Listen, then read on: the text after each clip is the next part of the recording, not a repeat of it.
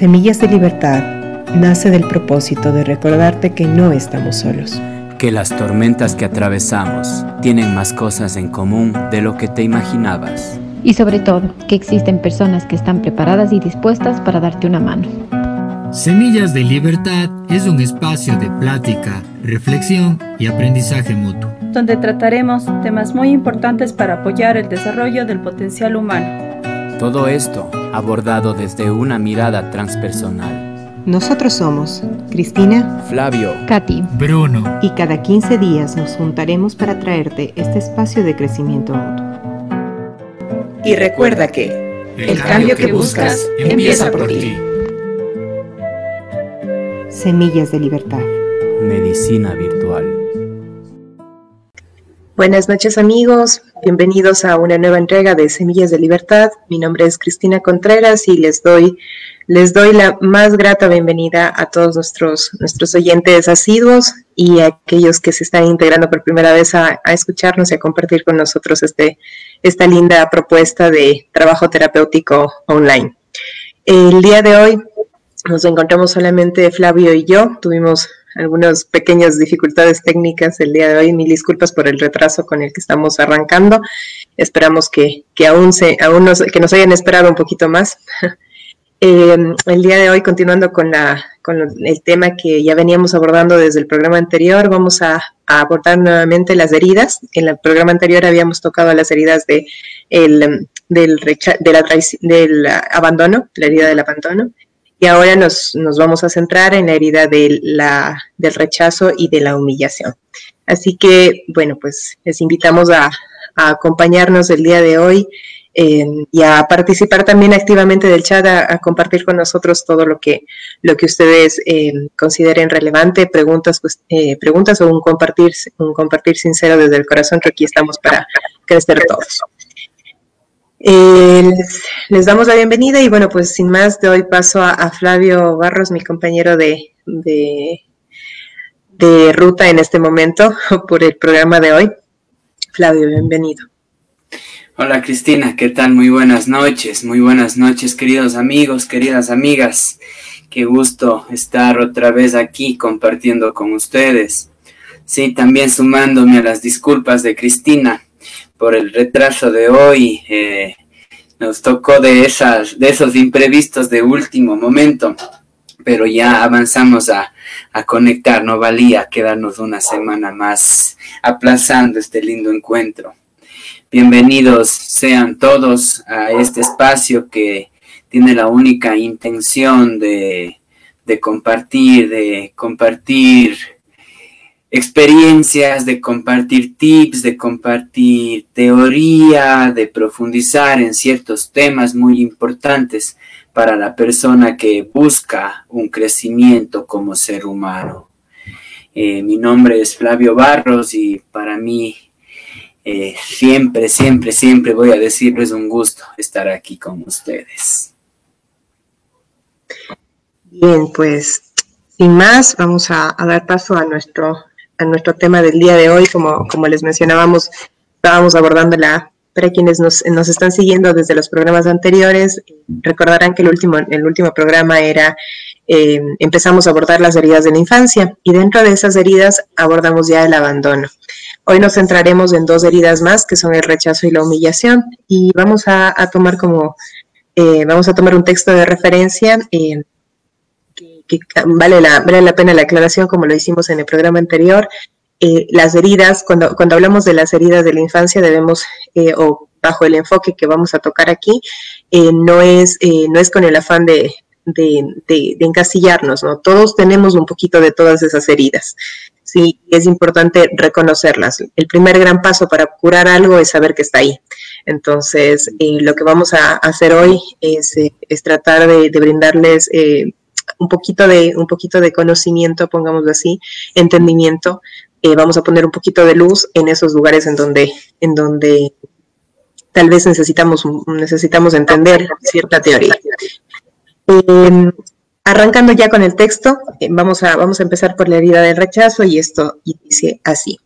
Lo primero que nos vamos a de vuelta a casa es la máscara que trata de ocultar nuestras heridas y parte de nuestra personalidad que consideramos indeseables, que rechazamos y desterramos a algún lugar del olvido que llamamos sombra y que tiene contenido biográfico, perinatal, sistémico y colectivo.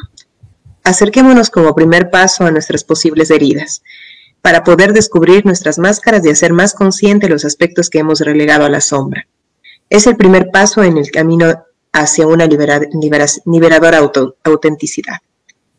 La herida del rechazo. Se la considera probablemente la primera herida, ya que, se forma muy temprano. Debajo de ella hay un decreto demoledor. No te quiero en mi vida. Demoledor porque afecta a la esfera del ser, a la idea de merecer, de existir o de vivir. ¿Cuál es el origen? El origen, quizás el origen sea no, eh, sea no haber sido deseado o tener el sexo contrario al que los padres deseaban, estas experiencias tempranas, del todo inconscientes, pues el niño es muy pequeño, hace que vaya consolidándose la sensación de que defrauda a sus padres. Por tanto, no tiene derecho a la vida. Puede también fraguarse por ausencia de intimidad física agradable entre el bebé y la madre. Una madre fría, enredada en sus propios conflictos personales o en conflictos con su propio cuerpo. Quedémonos tal vez un minuto ahí. Compartamos un poquito, Flavia, qué, opinas de, del origen de herida. ¿Qué, ¿Qué, podríamos un poco sumar a lo que el texto nos menciona? Hola, Cris. Bueno, eh, parece ser que el texto está bastante específico, ¿no? Con, con las dificultades o con los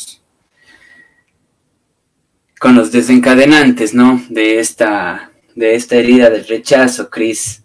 Por el momento, ningún comentario me surge. Bueno, pues tal vez yo sí, yo sí quisiera acotar algo eh, respecto al, tema del rechazo.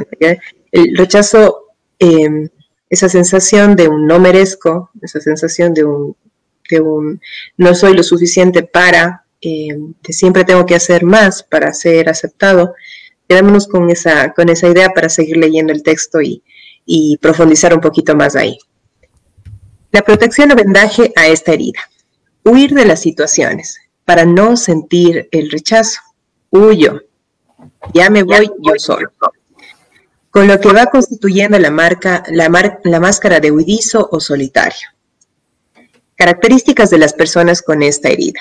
El adulto con esta herida, procedente de experiencias de rechazo muy tempranas, tenderá a rechazarse a sí mismo y a los demás, a veces de forma muy sutil. Le será difícil acoger experiencias placenteras y de éxito debido a un sentimiento de vacío interno y a la creencia de no merecer. No sé si, si ahí nos detenemos un momento. Esa, esa, esa sensación de no, de no de no merecer lo bueno, de no merecer que nos pasen cosas lindas, de no merecer eh, abundancia, de no merecer em, que, la vida nos sonría de diferentes formas y en diferentes ámbitos en, nuestro, de nuestra existencia, eh, mucho tiene que ver con esta herida. Es, esa sensación de, estar como que, como siempre, em, como que ser siempre, ser siempre poquita cosa para lo que, para todo lo que la vida me ofrece.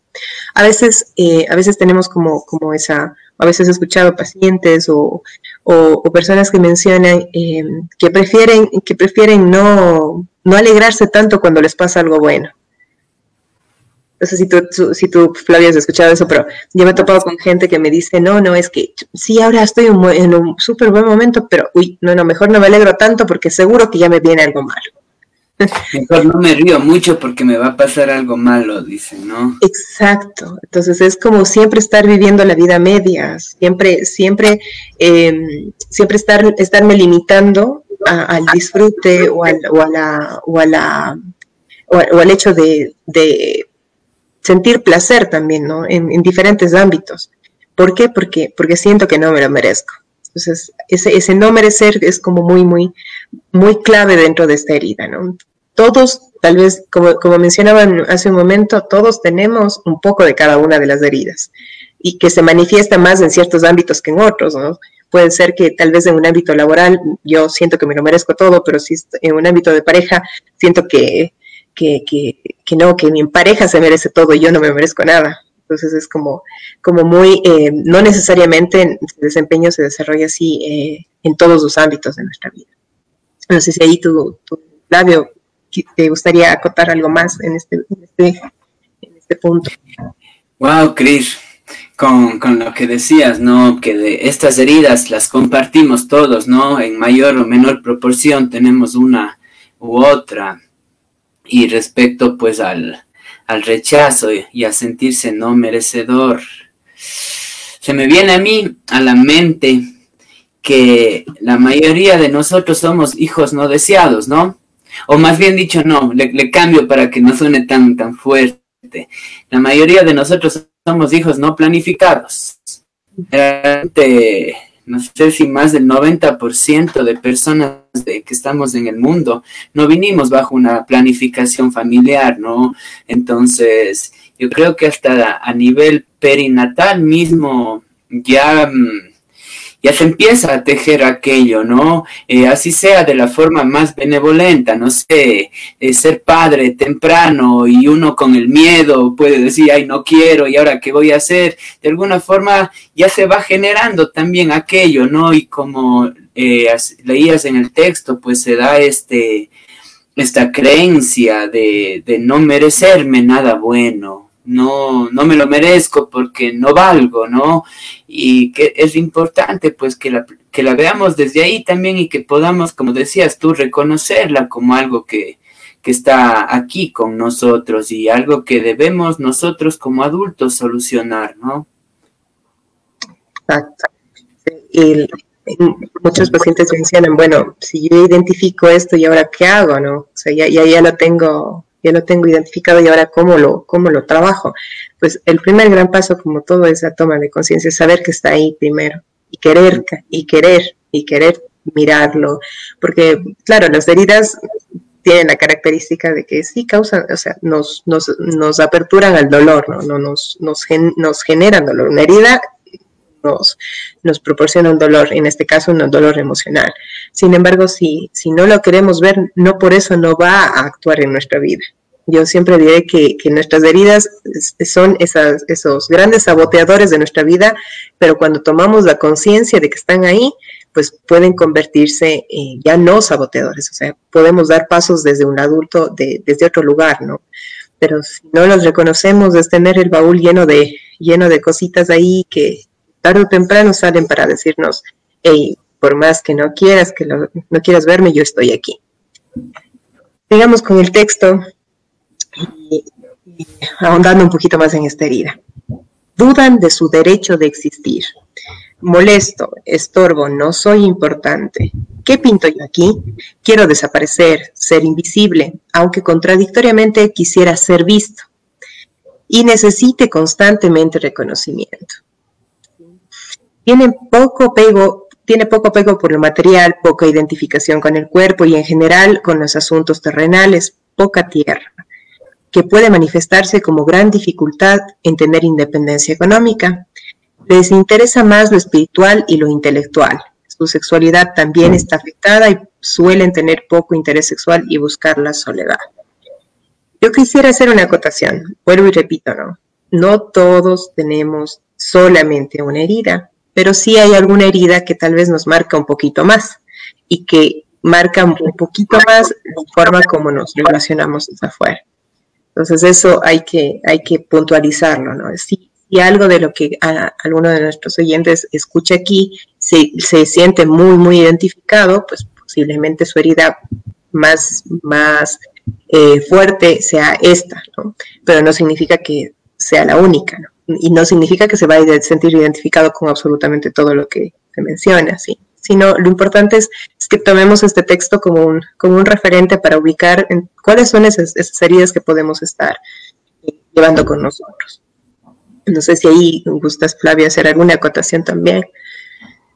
Em, también, Cristina, em, la comorbilidad que tiene, ¿no? Con, con el tema anterior, hablábamos del abandono, ¿no? Que existen muchas características que son parecidas, ¿no? Y, de ahí la importancia, pues, de cuando hagamos nuestro trabajo personal de identificación, pues también poder recurrir a, me atrevo a decir aquí en este caso a profesionales, ¿no? A un profesional que me ayude pues a, distinguir pues una de la, de la otra, ¿no? Podemos hacerlo sí nosotros solitos, pero así por estos detalles tan finos es complicado, ¿no? Y ahí entra el entrenamiento del profesional. Totalmente, sí, totalmente. Totalmente. Esto es una, una guía y es súper importante eh, también tener apoyo, apoyo profesional para, para poder, poderlo trabajar desde un lugar más, eh, más direccionado, ¿sí? Pongámoslo de esa, de esa forma. Digamos, están en la luna, en su mundo imaginario. Son soñadores, mucho aire, poco habladores, seguros, inseguros, introvertidos se infravaloran y se anulan, pero a la vez son perfeccionistas. Si cometo un error, seré juzgado y rechazado. En el fondo hay un profundo temor a la vida. Con frecuencia esta herida puede llevar a querer desaparecer y manifestarse de forma práctica en dejar de comer. De las cinco heridas es la que mayor propensión tiene a desarrollar anorexia o a huir de la realidad a través de las drogas. Quienes poseen esta herida de rechazo experimentan muchos miedos, temen a los otros y a la vida, pero sobre todo a la posibilidad de ser rechazados de nuevo. Esto hace que empleen como estrategia la fuga. Te dejo antes de que me dejes. Les cuesta exponerse a ser vistos, por lo que su eh, tendencia es a pasar desapercibidos y se resisten al protagonismo. Experimentan sentimientos de soledad y de no ser dignos no me lo merezco, es su pensamiento recurrente ante lo bueno que la vida les regala. Profundización de la herida. El huidizo suele tener pocos amigos, se le considera solitario y por esta razón se le deja solo.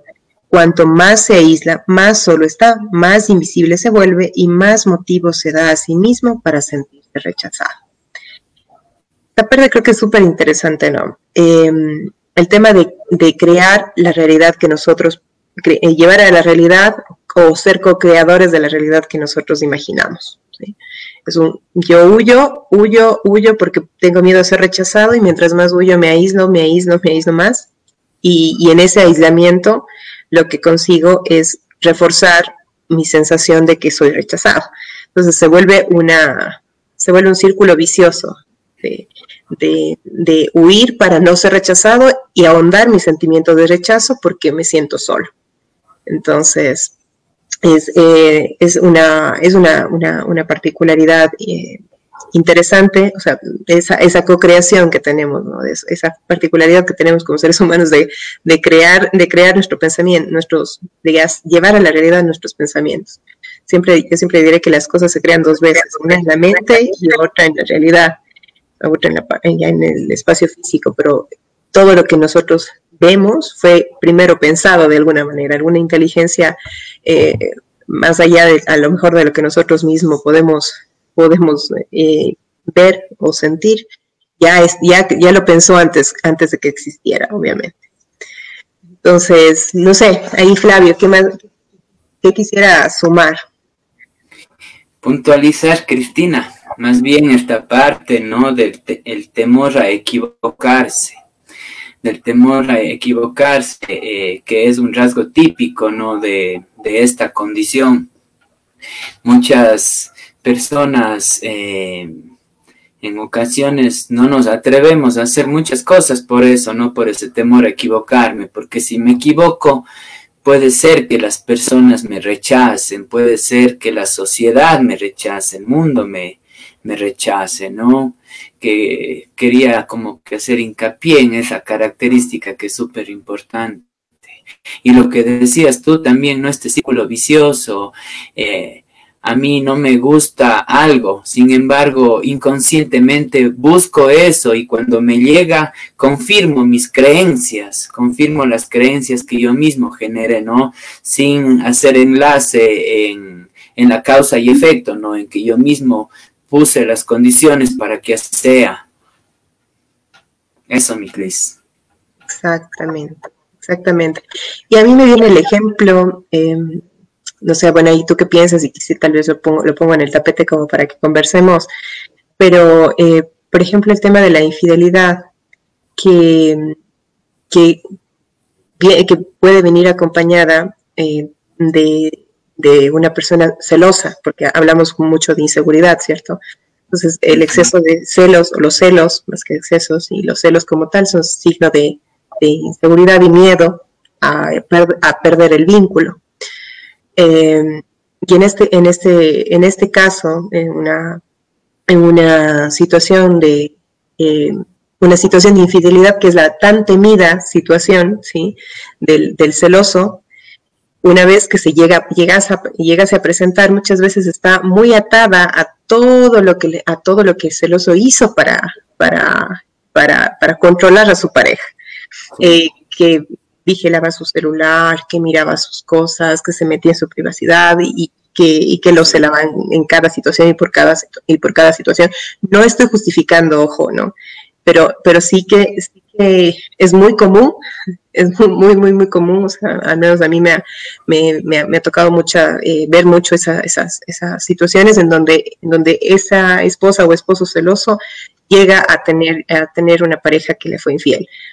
Entonces, eh, es como, creo aquello que tanto temo, lo, lo, lo, llevo a, lo conduzco a, ese lugar. No sé, ¿qué opinas tú, Flavio? Así que buen ejemplo, ¿no? Un ejemplo, la persona será generalmente es asfixiante y generalmente no respeta límites, no respeta espacios, ¿no? Y generalmente grosero también. Generalmente es ¿no? Lo que va a la otra persona a a refugiarse, tal vez en ternura, tal vez en respeto, en alguien que le muestra esto, ¿no? Y se genera pues esta, esta situación, como dices, tan temida. Y, generalmente el celoso le, le echa la culpa al otro, ¿no? Tú eres el infiel y ta, ta, ta, pero poco se ve a sí mismo al, a lo largo de los años, ¿no? ¿Cuánto, ¿Cuánto vino aportando para que esa realidad co-creada se dé así? Y Sí, Cris, buen, buen ejemplo para tocar este tema. Sí, ojo, ¿no? cada uno, cada ser es, completamente libre de, decidir, eso vale aclararlo, pero sí que es importante tener presente cómo nosotros interactuamos en, las conductas también de, en las respuestas, ¿no? Todo una, toda, toda reacción tiene una, toda acción tiene una reacción y esa co-creación viene mucho de ese lado, pero tiene mucho que ver con esta herida, por ejemplo. En ese caso puntual es fundamentalmente una herida de rechazo muy, muy marcada, la que, la que hace esa, que, actuemos desde, desde ese lugar, desde no querer eh, soltar esa, esa, esa, esa relación o, vivirla en libertad, o sea, más allá del hecho de soltarla, sino simplemente vivirla con, con libertad. Eh, hay una partecita que nos estaba quedando eh, eh, corta o nos estaba quedando fuera y dice, de niño su apariencia física pequeña puede generar la sensación de fragilidad de la madre y provocar que lo proteja en exceso, pensando y haciendo todo por él, pudiendo provocar que se sienta asfixiado y desee huir. Además, de este modo, el niño, en lugar de sentirse amado, puede sentirse rechazado en sus capacidades. Esta sensación de asfixia y huida puede verse reproducida también en sus parejas. Tenemos eh, la siguiente herida, que es la de la humillación. Y dice así, la herida de la humillación también durante, también durante los tres primeros años de vida, el niño comienza a desarrollar ciertas funciones físicas con las que comienza a expresar su autonomía e individuación. individuación. Hablar, andar o comenzar a controlar esfínteres son los más visibles pero cuando no es del todo diestro en ellas, como es lo normal, puede vivir con, como humillación los comentarios o conductas de los padres ante un fallo. Entonces siente herido su amor propio o dignidad, se siente rebajado, vejado o degradado. Siente vergüenza y quizás también puede sentir opresión y falta de libertad. comparaciones, ridiculizaciones o castigos son especialmente dañinos. Algo que sumar aquí, Flavio. Bueno, respecto a, a una acotación al tema anterior de, del rechazo, puntualizar también que junto con este rechazo viene lo que dijiste en algún momento, el rechazo a la vida, y de ahí todas las conductas eh, que vayan en contra de la integridad de uno mismo, ¿no? Ya sea bulimia, anorexia, o ya en los casos más grandes el suicidio, ¿no? Que es importante también tener en cuenta que, que este rechazo es una herida que puede terminar en cosas muy fuertes, ¿no? Y, respecto a la humillación, wow, otra. Hay otras de esas herramientas de educación de los viejos tiempos, ¿no? Así era, yo recuerdo en mi escuela, cuando era niño, así se llevaban los profesores, ¿no? La humillación la humillación a ciertos alumnos con la esperanza de que humillándoles y haciéndoles eh, pasar vergüenza delante de todos van a superarse, ¿no? Y pues ya se ha demostrado con la misma experiencia de los años aplicando esto que lo único que, que genera pues es mayor inseguridad en la persona y mayor temor, ¿no? Y es algo que, que wow, se forma en la casa y, en la escuela, ambos, de, ambos, por ambos lados, ¿no? Nuestros guías de casa y escuela han utilizado eso y es importante reconocerlo también para podernos irlo quitando de encima o resolviendo. Sí, sí, sí, totalmente. De hecho, bueno, yo pienso ahí no sé qué opinas tú, pero nuestro, nuestro sistema de educación propiamente dicho está adaptado para, para reforzar, reforzar la humillación, por cuanto eh, el, el, premio y el castigo, ¿no? El, el, mejor alumno y el peor alumno. El, y ahí en la clase, para que todos lo vean, ¿no? Exacto, entonces está muy, muy, muy marcado, ¿no? No, la no el potenciar a la persona, el, desarrollar realmente sus aptitudes y que no necesariamente son las mismas en todos los niños, que es también una gran, una, una gran mentira, ¿no? No, no, no todos los niños son buenos en matemáticas ni todos los niños son buenos en arte, o sea, todos tenemos eh, diferentes, desarrollados diferentes, diferentes tipos de inteligencia, como lo mencionaba eh, Goleman en las inteligencias múltiples, o sea, no, no, no, no podemos, eh, no podemos encasillarnos en que todos debemos, debemos tener 10 en todas las materias. el intentar hacer eso y el conseguir, el, conseguir eso no está, no está diseñado para todos el tiempo en el que fui docente pensaba eh, y me, gustaba me gustaba comentar comentar a los comentar, comentar, a los chicos que para mí no hay alumno malo y de hecho yo pensaba así y pienso y pienso así lo, lo confirmo para mí no existe alumno malo no existe estudiante malo. Lo que existe es un estudiante mal ubicado es decir que no está ubicado en la carrera que le gusta en la que le mueve en la que le inspira en la que le motiva. Eh, un, artista en una ingeniería un médico, en derecho, o sea, no sé, que personas que están, están ubicadas en, lugares que en, lugares para los que no están diseñados, como un pez intentando subir a un árbol, ¿no? Entonces, eh, debemos, esta herida de la humillación viene mucho por esa, por esa concepción de intentar hacer que todos calcemos con y estemos con la misma, seamos medidos desde la misma vara que todos tenemos que hacerlo de la misma, de la misma manera. Entonces, eh, un poco llamar a esa, también a esa, esa conciencia, ¿no? De que, de que los, los, niños tienen sus habilidades y son, y son eh, cada uno un mundo, un mundo maravilloso que necesita ser eh, potenciado desde donde, desde donde tiene mayor habilidad. Y claro, la, la herida de la humillación viene por nuestra intención como adultos, o la intención que tuvieron nuestros padres como adultos, de que calzáramos dentro del estándar que teníamos que cumplir. ¿Cuál es el origen de esta herida? Eh, esta es, el origen está en haber sufrido vergüenza, abusos de poder, no respeto de la dignidad o falta de libertad y la sensación de impotencia para evitarlo física o psicológicamente. Va desde sentir que se avergüenzan de ellos por hacerse pis en la cama con cinco años, ponerlos en evidencia por determinada conducta o contar con mofa sus intimidades, pasando por el chantaje emocional. Si no lo haces, lo, si no haces lo que te digo, punto suspensivo. Hasta la, hasta la dominación directa, violencia física, verbal o abusos sexuales. Protección, vendaje a esta herida. Para protegerse, adopta paradójicamente una estrategia masoquista que parte de una curiosa instrucción interna consistente en que me hago daño antes de que me lo hagan a mí. Pero también trata de ocultar su herida haciendo todo por sentirse útil, pudiendo caer en la sumisión en su búsqueda de sentirse valorado y aceptado. Las máscaras pues son la de masoquista o la de eficacia algo que acotar aquí, algo que, puntualizar, Flavio. No, mi Cris. No, Sigamos. ¿Cuáles son las características de esta herida? De las personas con esta herida. Los humillados con frecuencia tienen vergüenza de sí mismos o de los otros y temen el ridículo.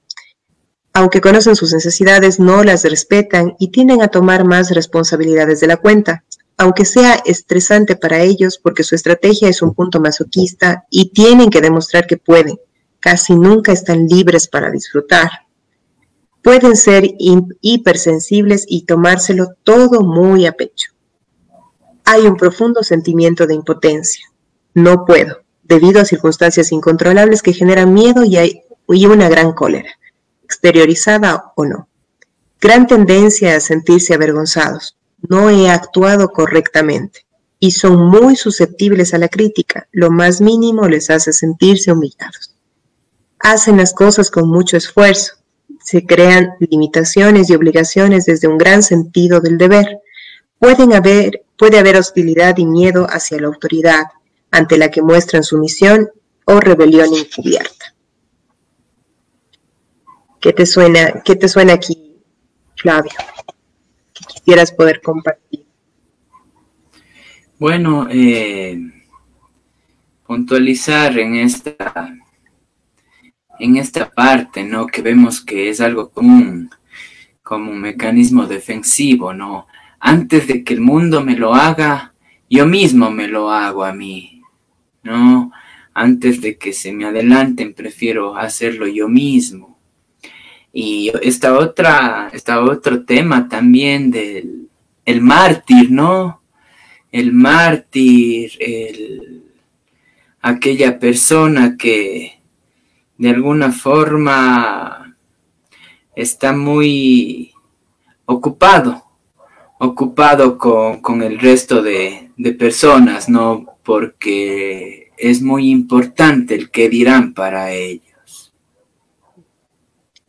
Exactamente. Esa, esa, mm, ese estar siempre afuera, siempre en esa aprobación, en esa necesidad de, de hacer lo correcto, de, para no sentir vergüenza, para no sentir nuevamente esa herida, pues tiendo a, a buscar siempre ser el eficiente también, ¿no? Es es el, masoquista o el, la máscara es el masoquista o el eficiente, el que hace todo bien y el que siempre, siempre intenta eh, quedar bien con los demás y hacer todo en función de, que, los demás lo aprueben o lo, o lo, o lo valoren o lo reconozcan. Luego también ese que primero se, este, que se propicia primero el daño antes de que alguien más lo, lo, se le adelante. eh, ahora, también, Cris, el, el, eficiente y la otra polaridad, el que no, no se atreve a hacer nada, ¿no? El que le pone como desmotivación, entonces ahí se queda todo, mejor no hago nada. También como otra, otra forma, ¿no? De, de camuflar este, o de evadir este, esta sensación de humillación. Claro, porque es mucho mejor. Y de hecho, mira, mira lo interesante que, que, has mencionado, porque me, me, me conecta mucho con, con, con, algo, con algo personal que, que me, que, en algún momento eh, atravesé. Eh, esta, por ejemplo, es, una herida en la cual yo, yo siento, siento identificación, eh, una identificación importante y es este miedo al fracaso, ¿sí? este miedo a, equivocarte, a hacerlo mal. Y, recuerdo que cuando era niña, por ejemplo, como, como esta, era, era muy marcado el no equivocarte, no, el que no se burlen de ti, el que no te no, sentir esa vergüenza. Entonces, arriesgarte a algo nuevo es muy difícil si, tienes esa herida. Y si esa herida está muy fuerte en ti, es muy difícil arrancar con algo nuevo porque, porque lo nuevo es, es, es eh, tiene la, característica de la incertidumbre, ¿no? Te puede ir súper bien, pero también te puede ir súper mal. Entonces, ante, ante la posibilidad de que te vaya súper mal, eh, muchas veces optas por, por, no vivirlo, por no hacerlo, por no experimentarlo. Entonces empiezas a, limitar mucho tu, vida y te concentras solo en aquellas cosas que tal vez sin, eh, haber tú eh, puesto toda la intención para hacerlo, o sin haber tú querido hacerlo, simplemente la vida te llevó a, hacerlo y, viste que, que, lo hacías bien, entonces, ah, bueno, maravilloso, esto lo hago bien, entonces de aquí eh, solamente puedo hacer esto de aquí porque porque si me, si me atrevo a, a, intentar otra cosa más, puede, puede ser que me equivoque y no, no, no quiero, no quiero probar eso, no quiero probar el, miedo a, no, no, quiero, no quiero estar expuesto a un, a un fracaso, ¿no? entendiendo el fracaso como el error, la equivocación, ¿por qué? Porque me expone a la humillación.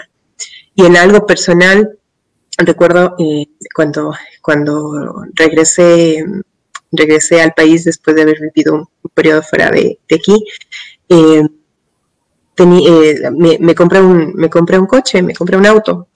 Y el auto, eh, obviamente, tenía que volver a manejar, ¿no? Pero, yo tenía esa intención de volver a conducir. Pero tenía mucho temor de volver a hacerlo después de varios años de no haber conducido. Cuando ya eh, tenía que ir a por el, por el, por el auto, y, estaba, y estaba, estaba ya a unos minutos de tener que salir, me cogió una, una sensación fatal de, de angustia, de decir, ¿y, y si me dicen camarona? si me dicen camarona, pero, pero, una angustia, o sea, fuerte, súper fuerte. Y lloré un montón, me senté, me senté al borde de la cama a llorar y decir, Dios, ¿cómo, voy cómo, cómo hago esto? En ese momento me permití sentir esta herida. Sentía una, una, una, un agobio tenaz de la posibilidad de que me dijeran camarona, porque, porque, porque camarona implicaba una humillación, una vergüenza para mí. Llegué al lugar en donde tenía que retirar el auto, ya cogí el valor, me, me, me, me, sostuve desde la adulta, sostuve esa parte de mí desde mi adulta, ¿sí? Me levanté y dije, vale, vamos, me fui, y cuando, cuando saqué el auto, le, pedí a la persona que, saque el auto porque debía sacarlo de una mecánica, que por favor lo, lo, deje afuera porque no quería endeudarme de, ningún auto, que lo deje afuera. Lo dejó afuera, cerré la ventana, puse música y dije, si es que alguien me dice camarona, no me va a importar porque no voy a oír. Pero con eso encendí el auto y comencé a manejar. Lo que quiero decir es que esa, dificultad. Esa fue una de las experiencias que yo recuerdo como más, más, más, más relevantes de, de, mi, de mi disponibilidad o mi disposición de enfrentar esa herida. Después de eso, muchas cosas se fueron dando de manera más sencilla. Pero primero fue la conciencia de que, que, a mí, para mí era muy, muy difícil exponerme a, hacer algo por primera vez. Eh, y con eso me perdía de hacer muchas cosas me, limitaba a mí mismo de hacer muchas cosas. Entonces, encontré que, la, manera de sostenerme era básicamente eh, decirme a mí misma en esos momentos que yo lo iba a hacer bien, o sea, darme el mensaje contrario a lo que, a lo que tantas veces seguramente de niña escuché y que tal vez ni siquiera me acuerdo conscientemente, pero lo, pero lo escuché de alguna forma, ¿no? Equivocarse está mal, no puedes hacerlo, no puedes equivocarte, tienes que hacerlo todo perfecto. Todos esos mensajes, pues empecé a, empecé a darle, a darle la vuelta y decirme, vale, no, no pasa nada si te equivocas. Dice, no pasa nada si te equivocas, me fue quitando la, quitando la carga. Pero esta herida, básicamente, en, mi caso, ¿no? La, la, he trabajado mucho desde ese, desde ese lugar, de, desde ese lugar de, sentir que, no pasa nada si, si te atreves a intentarlo. Y lo que pase, pues, pues es lo que tiene que pasar. Entonces también viene otro, otro elemento importante de aceptación, ¿no? Ahí no sé, Flavio, ¿qué, se te ocurra, qué se, te ocurre sumar, sumar? Se me viene escuchando todo. Eh, estas dos de hoy, ¿no? Sobre todo estos dos temas de hoy del rechazo y la humillación como heridas mm, que pueden propiciar o que propician rasgos de personalidad narcisista o límite, ¿no? Ya en peores casos, ya trastornos de personalidad. En el caso de la persona límite, ¿no? El mundo me rechaza, todo el mundo me rechaza, el mundo está en contra de mí, o el mundo, el mundo solo quiere humillarme, todos me humillan o en el caso del narcisista, no, eh, me pongo a rechazar a todo el mundo, me inflo y rechazo a todos y también puedo llegar a humillar a todos, ¿no? Ambas formas de manifestarse eh, a través o a raíz de estas, de estas heridas en la, en la niñez temprana, ¿no? ¿Por qué menciono límite y narcisista? Porque son heridas que se generan en la temprana edad, ¿no? Y son esos caldos de cultivo eh, adecuados para que se desarrollen este tipo de, dificultades. Eso se me, se me venía, ¿no? Como la dificultad con los límites personales, ¿no? El, o el mundo me come o el mundo me hunde o yo me voy en contra del mundo.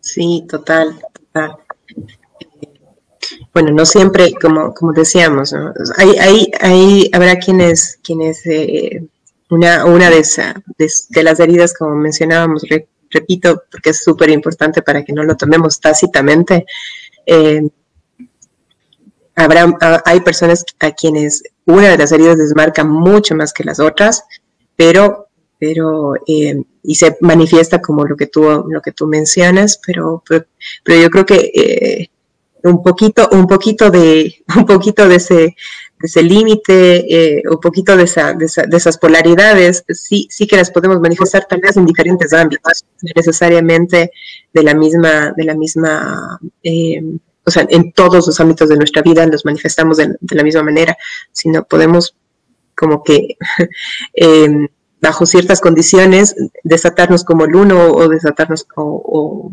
desenvolvernos bajo el otro, bajo la otra polaridad, ¿no? Eso, eso también es importante que lo, que lo puntualicemos, no, no es exclusivo para, o sea, yo soy así, soy así en todo lado. Inclusive pueden, pueden fijarse, ¿no? cuando están con amigos no tienen la misma conducta que cuando están con su jefe, por ejemplo. ¿Por qué? Porque hay ciertos ámbitos en donde nos desarrollamos bajo diferentes máscaras bajo diferentes heridas. ¿Cierto? Sí, sí, súper importante eso. En algún momento cuando hablábamos de las emociones, recuerdo ahorita la culpa, ¿no? Que tenía un culpado y un culpador en nuestro interior y sí, en, en algunos momentos, en ciertos vínculos, seremos el culpador y en otros seremos el culpado, ¿no? Cuando me topo con alguien que le veo de este porte, soy el culpador, y si me topo con alguien que le veo de este tamaño, soy el culpado, ¿no? Es importante acotar eso también, que el péndulo va de lado a lado, ¿no?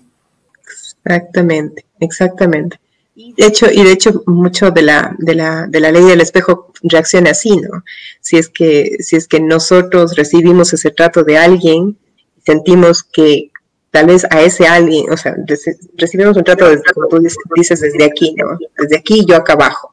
Vale, entonces, no lo puedo, no lo, no, no siento que puedo, que puedo eh, equilibrar la, la, balanza y hacerlo, y hacerlo de par, pero y, o, o, hacerlo al contrario con esa misma persona, pero ¿qué es lo que hago? Lo proyecto en otra persona.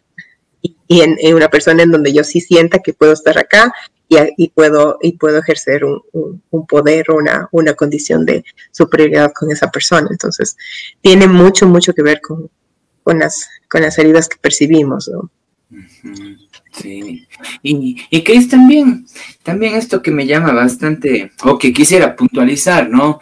Es que que no es que aquí está la humillación, acá está el abandono, acá está el rechazo, como que en paquetes separados, ¿no? Es como que una sola energía, una sola masa que, que está entrelazadas entre, entre ellas, ¿no? Que no es que, que, que funcionan o se manifiestan indistintamente, ¿no? Es, eh, la una puede llevar a la otra, potenciar la otra incluso, ¿no? Que es importante también tener eso claro que las dividimos solo para hablar de ellas y para estudiarlas, no porque en la vida así sea, ¿no? Totalmente, sí, totalmente, totalmente de acuerdo contigo, Flavio, porque somos al final un todo, un todo conectado, ¿no? No, no, no podemos decir, ah, ante, ante mi marido yo reacciono eh, desde, la, desde el rechazo, ante mi mamá reacciono desde la humillación, o desde el abandono. No, no, no puedo hacer esta, esta distinción, soy un todo y todo está mezclado porque tengo justamente lo que mencionábamos en su momento. Tengo un poco de todas las heridas y alguna un poquito más. Eh, entonces reacciono desde el mix de esas, de esas, de esas heridas, desde, el, desde el compendio de todas esas heridas y cómo y cómo en esa en, esa licuadora que termino siendo yo esa licuadora de emociones cómo las cómo las mezcla es muy particular pero depende y está muy muy ligado con con, con, cómo esas con todas esas heridas, un poquito de todas esas heridas. Eh, tenemos un comentario de Vale, de Vale Fares, no sé si, si... Te lo pongo ya en la pantalla. Lo ponemos para verlo. ¿Lo lees tú? vale Fares, bueno, primero, Valeria, qué gusto.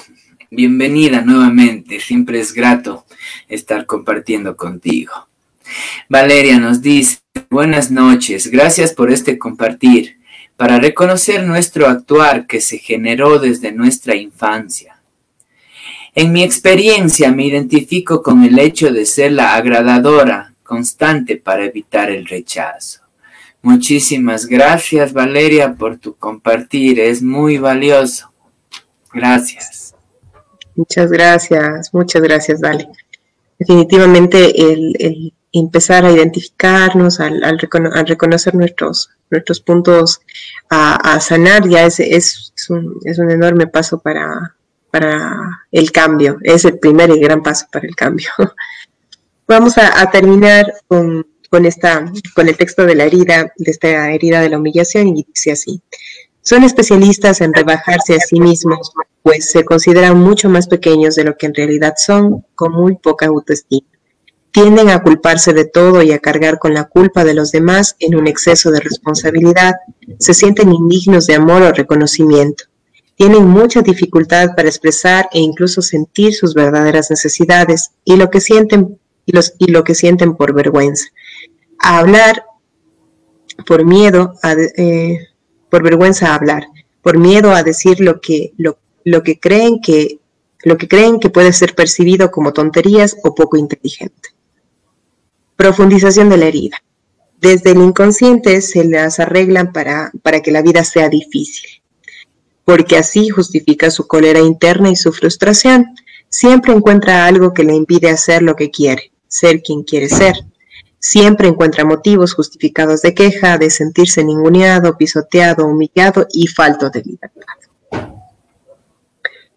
Eso nos habla la herida de la humillación. Entonces, creo que eh, esto de, siempre tener, tener las excusas, ¿no? las, siempre tener la justificación para, para aumentar mi cólera, mi ira, mi indignación, de, sentir que no soy apreciado, de sentir que no soy valorado, de, que, de sentir que, la gente siempre, eh, siempre me mira pequeñito. Volvemos al, al, concepto de en el caso del abandono, ¿no? Eh, huyo para evitar, para para evitar conectar. Entonces, eh, y mientras más huyo, más, más aislado, más, más me aíslo y más abandono, eh, más rechazo y abandono siento. Entonces, aquí también se profundiza mucho la, la, herida, cuanto, cuanto más indigno me siento de, estar, de ser feliz, de, poder expresarme, de poder eh, permitirme el, el, error, permitirme el fallo, permitirme experimentar, porque no, no quiero que los demás me vean como torpe, entonces mientras menos me, mientras, mientras más creo que, que, soy torpe, menos me permito y más frustrado me siento. Entonces es nuevamente la, rueda del hámster, ¿no? O sea, estoy ahí dando círculos y luego me pregunto, bueno, ¿y pero por qué no puedo salir adelante? ¿Pero por qué tengo esta sensación tan incómoda? ¿Pero por qué no puedo, no puedo progresar? ¿Pero por qué estoy trabado con esto, con este tema? ¿Por qué no puedo avanzar en mis proyectos? Porque no me lo permito. Básicamente, ahí la, la, gran respuesta es que no me lo permito, porque eso, porque permitírmelo implicaría, implicaría soltar mi gran condición, mi gran condicionamiento interior de que no me lo merezco y de que yo debo, yo nací para equivocar que, y que está mal todo lo que hago. Entonces, claro, soltar eso y arriesgarme implica dar un salto al vacío y tal vez creer que yo sí puedo hacerlo. Sí, soltar, soltar la ganancia secundaria de la enfermedad, como le llamamos en psicología, ¿no? Aquello que, aquello que obtengo de mi condición, ¿no? Entonces, si soy el pobrecito, si soy el rechazado, el a mí nunca me entienden, nunca me comprenden, siento que no encajo aquí, de alguna forma el, el mundo vuelve la atención hacia esa persona y pobrecito, no, no te sientas rechazado, estamos aquí, ¿no? Eh, se me, fue el, concepto general, pero ah, la, la, ganancia secundaria, claro, suelto mi condición de pobrecito y también estoy arriesgándome a soltar que venga la gente y que me diga, ¿qué te pasa? Oye, te pasa algo, te voy a ver ahorita, te llevo un tecito, te llevo una sopita, ¿no? Eh, eso es lo que a veces nos ata a aquellas condiciones, aquella, aquella cosita chiquitita, aquel placer minúsculo que nos da aquello. Eh, eso se me vino, se me vino ahorita, Cris, ¿no? Es difícil soltar la enfermedad, claro, porque pierdo aquello que, que, me, que me da ganancia. Dentro del trabajo terapéutico, pues una de las formas, ¿no? Es como que, como dicen en adicciones, el cambio de novia.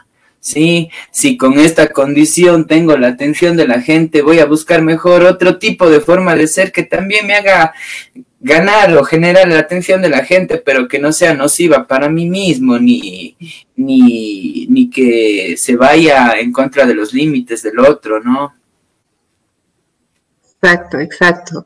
Y cuando, cuando estamos en la posición de, de, víctima, claro, la, la, gran, la gran ganancia secundaria es atención, es, eh, estoy, eh, eh, soy, el centro de la, soy el centro de atención, entonces es como si mientras yo estoy en ese papel, estoy en ese rol de, quejarme, de decir no, pobre de mí, todo me va mal, todo, lo, yo soy, yo soy la, el, pobre, el, pobre inocente aquí, todo el resto, el mundo es el malo, todos los demás son los malos y yo soy la víctima, yo soy la, la, la que la que está dando todo por el mundo, pero el mundo es un ingrato.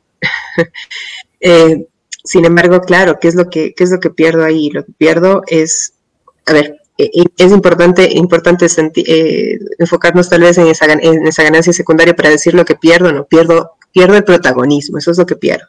Pero tal vez también es interesante decir, y, qué es lo que puedo ganar? ¿Y qué es lo que gano perder esa, esa el, ¿Por qué nos quedamos en esas ganancias secundarias? Porque no reconocemos que podamos ganar nada, nada más. O sea, nos quedamos en eso porque eh, tal vez eso es lo mejor que, eso es, eso es lo que pensamos que es lo mejor que podemos tener. Es lo mejor que hemos probado hasta el momento. Y es lo mejor, exactamente, y es lo mejor que he probado. Entonces, si está probado, pues se ratifica de que, eso es lo mejor para mí. Sí, o sea, eso es lo mejor. Pero si, si alguien viene y te dice, hey, y tal vez, em, por ejemplo, ¿no? Eh, si está si, si, si está separado de tu pareja y tú eh, y tú le dices eh, le dices a o sea quieres quieres estar en el rol de víctima dices no sí mi pareja fue esto hizo el otro hizo esto hizo el otro hizo de aquí bueno hizo barbaridades es, es un villano completo o no una villana completa es lo peor que puede haber en el mundo mi, mi, mi, ganancia secundaria es que todo el mundo va a decir, sí, sí, pobrecita, o sí, sí, pobrecito, ¿no? Qué mala mujer que te tocó, qué mal hombre que te tocó. Y yo, claro, bueno, sí, sí, yo soy la pobre, la víctima, la que, la que debe, mm, merece las palmaditas y el apoyo. ¿Qué puedo ganar si no tomo esa actitud? poder sobre mí mismo. Eso es lo que gano. ¿Y cómo tengo que, y cómo necesito hacerlo? Con responsabilidad. Yo mucho, muchas veces en, mis, a mis pacientes, o varios pacientes, si es que alguno de alguno me está escuchando, va, va, a recordar que, que, muchas veces en las, en las sesiones les pongo la palabra responsabilidad. Porque cuando somos responsables, ¿qué, ¿qué significa la palabra responsabilidad? Capacidad de responder, eso significa. Entonces, claro, cuando dejo de, querer percibir las palmaditas y comienzo a hacerme yo responsable de mis, actos y de, y, de mi parte, ya dejo de culparle al otro y de verle al otro como todo lo que hizo, por todo lo que pudo haber hecho o dejado de hacer, y comienzo a, ver, a verme a mí, ¿sí? en, el co en el co-creador que fui, como tú, como mencionábamos hace un momento en el ejemplo de, la infidelidad, si comienzo a verme a mí, no, ay, rompo los cachos, qué terrible, qué horror, qué barbaridad, sino comienzo, comienzo a verme, a verme a mí en la, en la función de, en la función de acosadora, tal vez de celosa, de psicópata, de, de, de, estar atrás de esa persona, de no tener vida, porque al haber puesto tanta energía en tratar de controlar al otro, me perdí a mí. Entonces, de, de, repente tengo tanto tiempo para, para hacer otras cosas que a lo mejor me hacen mucho, mucho más bien. Pero necesito tener presente, tener en cuenta que sí hay ganancias, ganancias primarias y esas ganancias primarias pueden ser ese empoderamiento sobre mí mismo. En el ejemplo del, auto, por ejemplo, ¿cuál era la ganancia, la ganancia secundaria? ¿sí? La ganancia secundaria durante un muy buen tiempo en mi, en mi vida fue que, me, que fueran a verme al trabajo. Ir de copiloto para arriba. Exacto. Exacto. O sea, ¿cuál era la ganancia secundaria? Bueno, pues a, mí me iban a ver en el trabajo, ¿cierto? Pero, ¿qué pasaba? ¿Qué, pasa, ¿Qué pasa cuando ya no quiero usar ese, ya no quiero ese rol? Si no quiero, si no quiero tener ese rol o estar en ese rol, tengo que asumir que mi responsabilidad. Pero cuando asumo mi responsabilidad, también asumo poder sobre mí mismo. Sí. No hay nada mejor que tener poder sobre uno mismo, ¿no? Es, sobre, es, sobre lo único que puedes tener poder. Y en sus limitaciones, ¿no? Pero sí, sí, ahora que tú conversabas, me acordaba de mi infancia, adolescencia y mi migración a Estados Unidos. Recuerdo que durante toda mi infancia y adolescencia nunca jamás hice ningún tipo de papeleo, ni por mis propios estudios, ni de nada, ¿no? Siempre estaba papá ahí resolviendo todo, que no haga filas, que no me quede bajo el sol, y siempre era como que todo ahí, ¿no? Y, y era como, qué lindo, qué lindo, qué lindo, como, como vivo así, pero en el momento que me que emigré y me fui a vivir en Estados Unidos. ¡Wow! ¡Qué fuerte! ¡Qué duro! ¡Qué duro! ¡Qué duro! Aquella ganancia secundaria de yo, el pobrecito, a mí no me gustan hacer trámites, yo no sé esas cosas, me llevó a, wow, hacerlo sí o sí, de la forma más fuerte, ¿no?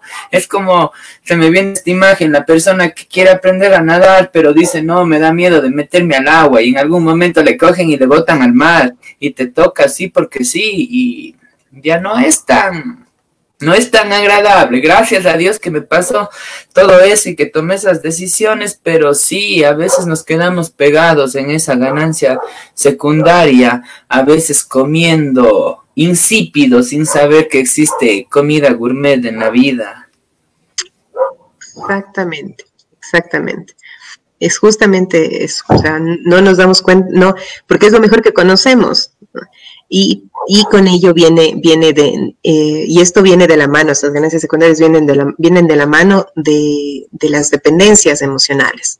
Empezamos a generar dependencias emocionales porque no somos autónomos, ¿sí? Y esas heridas nos marcan mucho, esas heridas marcan esas dependencias emocionales. Necesitamos de otros para cubrir ciertas necesidades, eh, ciertas, ciertas cosas que deberíamos o podríamos nosotros tranquilamente cubrir por nosotros mismos. Sí. Sí. entonces... y, esta, regla a la inversa, ¿no? Entre más necesito de alguien y más, más me, me hago dependiente de esa persona, lo único que va a pasar es que más voy a obtener esto de ese otro. total. Más, más barrera, con, con, más barrera y más rechazo y más sensación de abandono se genera, sí, tal cual. ¿Por qué? Porque más necesito, más necesito de esa persona. Y luego decimos, yo toda la vida he sido así, yo siempre he sido así, mis papás han sido así, mis abuelos han sido así. Eh, sí, pero no, no. ¿Cómo va a ser distinto si siempre o si continuamente he estado aplicando la misma solución, no? Queriendo obtener resultados distintos. No es que siempre he sido así, o sea, siempre he aplicado esta única opción, ¿no? Y va a ser el resultado el mismo, pero ya refuerza mi creencia de que ya soy así, nadie me cambia. Ahí vamos viendo todos esos círculos que hemos estado hablando hoy día, ¿no?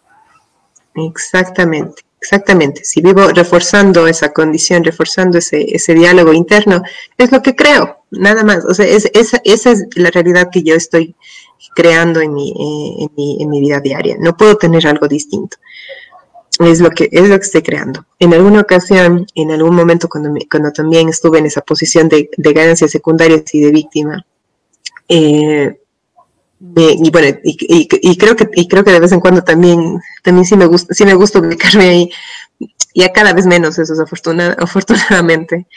Pero eh, en alguna ocasión me acuerdo me acuerdo tan claro. Yo hablaba con un amigo eh, en, el, en el trabajo en el que estaba en ese momento y me, y me decía, no, llegó a la oficina y me vio un poco cabizbaja y triste y me dijo, ¿qué te pasa? Gran, gran error para él, ¿no?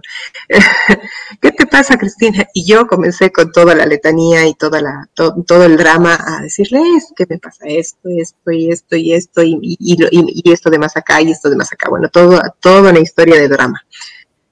Él me escuchó serenamente durante cinco o diez minutos, diez minutos tal vez, sin decir una palabra y, cuando, y cuando yo terminé, eh, ahí yo terminé con una frase, es, que ya a, ratos no quiero ni siquiera volver a casa, le dije. Y él me miró y me dijo, Cris, lo único que te puedo decir, lo único que te puedo decir, todo lo que me has dicho, lo único que te puedo decir, es que cuanto más tarde quieres ir a casa, es cuando más temprano tienes que ir. Y me dejó helada, pues, porque, porque yo estaba contándole todo mi drama y necesitaba la palmadita y que me diga, hey, pobrecita, tienes razón, sí, inocente eres tú. Y me dijo, es que la casa, yo te, estoy diciendo, lo primero que me pasó por la cabeza era, pero es que te estoy diciendo que yo ya no quiero ir a la casa. lo único que te puedo decir, Cristina, es que cuando más tarde quieres ir a la casa es cuando más temprano tienes que ir. Ese rato, dije, perdí el tiempo con él. o sea, ese momento dije, perdí el tiempo, o sea, porque yo que estoy contándole, no le vuelvo a contar nada, así furiosa, ¿no? Después de un par de semanas me pasó algo muy intenso y que me permitió entender que esa frase para mí era la, frase, e, era la frase que yo necesitaba, realmente era lo que yo necesitaba escuchar. Y cuando estuve en ese momento de crisis y me acordé, la única frase de la que me acordé fue esa, entendí que eso era lo que tenía que hacer y así actué. Salía del trabajo a las seis de la tarde y a las seis y cinco estaba en mi casa. ¿Qué quiero decir con eso? De que cuando alguien llega y ya no te da la palmadita, ya no te trata como la víctima y no te dice, ah, sí, sí, ya no te refuerza eso, ya te molesta, claro, pero tal vez esa persona te está dando ese gran elemento para que cambies. Esa gran, gran ayuda para que realmente hagas de tu vida algo diferente. Y yo le agradezco profundamente a ese amigo. Ese día, ese día decía, no, infeliz desgraciado, ¿cómo te voy a contar esto? Ya no te vuelvo a contar nada, ¿no? pero, pero luego, luego, luego no, pasaron ni, ni, ni dos, fueron dos o tres semanas, no fue más que me pasó algo tan fuerte y que la única frase que vino a mi cabeza fue eso. Y dije, eso es lo que tengo que hacer.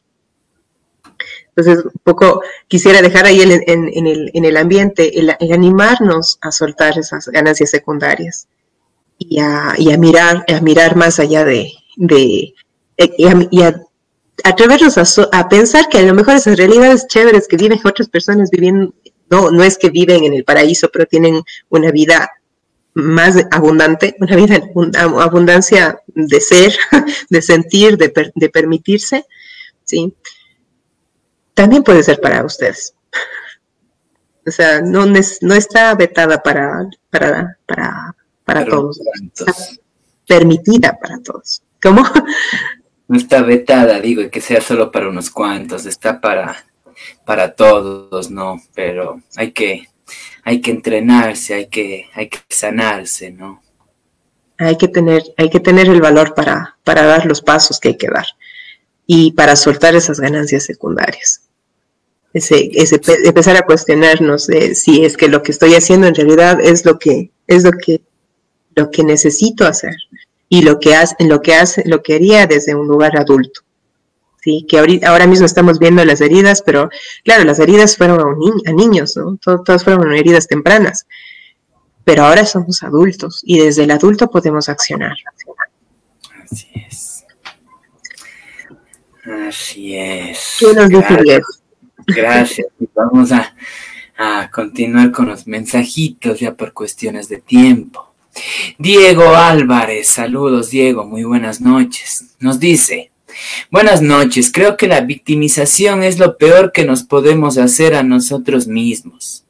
Cambiar el viejo yo para dar paso a un mejor yo. Muy de acuerdo, Diego, es una de las peores cosas, una de las peores cosas que podemos hacer con nosotros. Dice Diego, también vendría de la mano de nuestra zona de confort, porque nos conformamos con los que tenemos, así no sea lo mejor que podríamos llegar a tener. Sí, totalmente. Muchas, muchas gracias, Diego, por, por escucharnos y por, y por tus comentarios y tus aportes. Sí, totalmente. No, no somos, si nos conformamos con, con lo, con lo que con, lo, con esas ganancias secundarias nos estamos perdiendo de todas las primarias, entonces por algo están ahí de secundarias, ¿no? porque no, no, son, no son ni la mitad de lo, que, de lo que podemos experimentar si es que nos permitimos ser responsables y asumir, asumir el rol de adultos desde, ya no actuar desde, desde, desde la herida, ¿sí? Eh, bien, bueno, pues ya vamos, vamos a, ir cerrando. Eh, con nuestro, nuestro programa. Esperamos que, todos eh, hayan, eh, que quienes nos han acompañado, mil gracias por hacerlo con una semana de retraso, con media hora de, retraso hoy. Eh, que sigan que sigan con nosotros y que estén acompañándonos para nosotros es un es un tremendo es un tremendo placer es, es, realmente muy grato y, les damos un, gracias un gracias tremendo por por ese apoyo y esa constancia veo que en realidad ya hay personas que nos que, que nos acompañan de forma, de forma habitual y eso es, y eso es lindo y es un regalazo para, para nosotros. Em, invitarles, invitarles aquí, Flavio, eh, nos, nos, nos, va, nos, va a, compartir cuáles son las plataformas en las cuales nos pueden escuchar en diferido y, y pues va a compartir también el programa con, con, otras personas a las que ustedes crean que les pueda aportar. Así es, queridos amigos, aquí en Facebook nos, para encontrar toda nuestra serie de programas deben ir a la sección videos y a, al playlist denominado Semillas de Libertad. Ahí tenemos todo el contenido guardado. Así también, si quieren compartirlo con alguien que no tiene Facebook, estaremos estamos también en YouTube. Nos encuentran como Religar Encuentros de Transformación dentro, de la, dentro del playlist Semillas de Libertad. Y si quieren escucharnos mientras conducen, mientras cocinan, mientras hacen cualquier cosa en la casa, sí nos pueden, nos pueden encontrar en Spotify como Semillas de Libertad, también en Anchor, en Google Podcast, en Radio Public. Eh, estamos en todas aquellas plataformas para que nos escuchen en cualquier momento y y así amigos, eh, recordándoles que la intención de esto es pues compartir, de alguna forma devolverle a la vida los frutos que nos ha permitido probar. Nos ha regalado canastas de frutos y la intención es poder compartirlas con ustedes que esos frutos puedan alimentarlos y, y, de paso, por añadidura, nos vamos alimentando nosotros aquí con su presencia. Así es, así es, amigos. Muchísimas gracias por este, por este compartir. Siempre es, siempre es tan grato el servicio y el, el, poder estar aquí desde, desde el aprendizaje, ¿no? Aprendemos, aprendemos de, este conversatorio, aprendemos de, de, ustedes y sus comentarios. tampoco estamos aquí en la misión de enseñar, sino más bien de compartir. Em, y en esa misma tónica, para la próxima, nuestra próxima entrega, nuestra próxima entrega será hablaremos o continuaremos con el tema de las, de las heridas y esta vez eh, trataremos la, la traición y la injusticia. Y pues les invitamos a, a, no perderse ese programa como, como un cierre de, del trabajo con las heridas y, y, para, para, que puedan, para que puedan tener los elementos completos de cuáles son esas cinco heridas fundamentales de las cuales, eh, de las cuales básicamente estamos, estamos eh, afectados, o hemos sido, hemos sido de alguna manera afectados cuando, cuando fuimos niños. Y pues luego de, luego de eso les invitamos a, seguir acompañándonos con nuestros, con, con, este, con este, este proceso terapéutico que estamos siguiendo. Ya estamos en, el, en, el, en la entrega número 12 de Semillas de Libertad y, y, si, y, si van desde la primera hasta acá, eh, si, si se dan ese tiempo para poder para reproducir los programas anteriores, se podrán dar cuenta que hay un hilo conductor y les invitamos a que, a que se permitan esa, ese, ese recorrido eh, y ese trabajo terapéutico eh, quincenal, que en este caso a través de, del programa lo, lo, facilitamos para que, para que profundicen en sus, en sus propios procesos de, evolución. Em, mil gracias por, esta, por, estar, por, por, este, por este compartir y pues sin más, eh, me despido. Les agradecemos muchísimo su presencia aquí. Muchísimas gracias, queridos amigos. Hoy hemos estado compartiendo con ustedes Cristina Contreras y Flavio Barros. Recuerda que el cambio que buscas empieza por ti. Hasta pronto, queridos amigos.